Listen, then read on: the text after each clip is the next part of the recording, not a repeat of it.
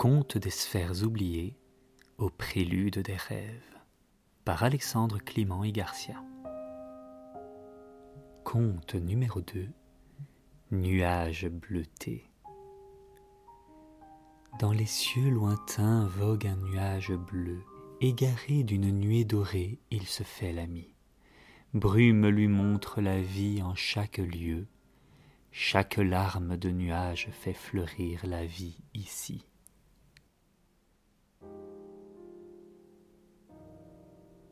Il était une fois, dans les cieux lointains, un nuage d'un bleu tendre, là d'observer le monde sans y participer.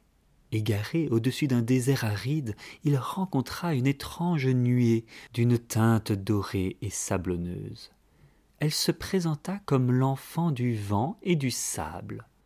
Intrigué, Nuage lui demanda pourquoi, malgré sa douce couleur, elle ne pleurait pas des larmes de rosée comme lui. Ému par cette interrogation, Nuée répondit oh, Il y a bien longtemps que le soleil a séché mes larmes, transformant mon chagrin en étendue scintillante. Dans mon royaume, les ruisseaux de larmes se sont évaporés pour laisser place à des mirages dorés.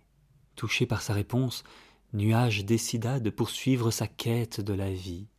Un matin, il découvrit un écrin vert baigné d'un paisible silence sourd et enveloppé d'une mystérieuse brume.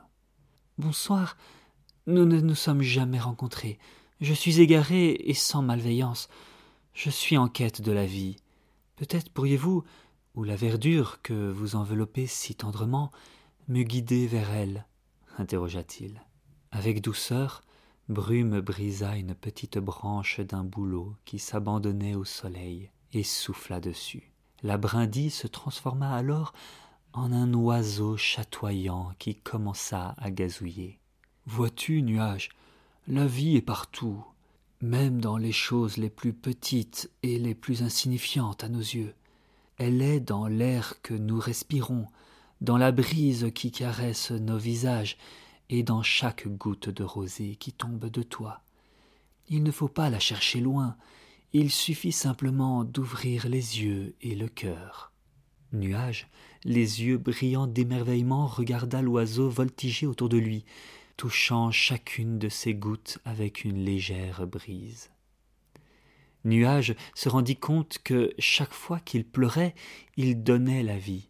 Chaque larme nourrissait la terre, permettait aux plantes de pousser et offrait aux animaux une source d'eau.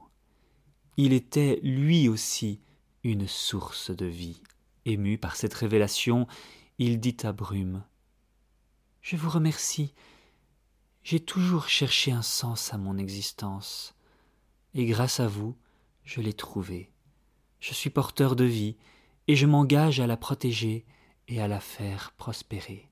Brume, en l'enveloppant d'une étreinte douce, murmura Nous faisons tous partie d'un tout nuage, chacun à sa manière. Nous veillons à l'harmonie du monde. N'oubliez jamais cela. Dès lors, Nuage se mit à parcourir le ciel, non plus en cherchant la vie, mais en la célébrant. À chaque larme versée, il se rappelait qu'elle était une promesse, un don à la terre qui l'accueillait.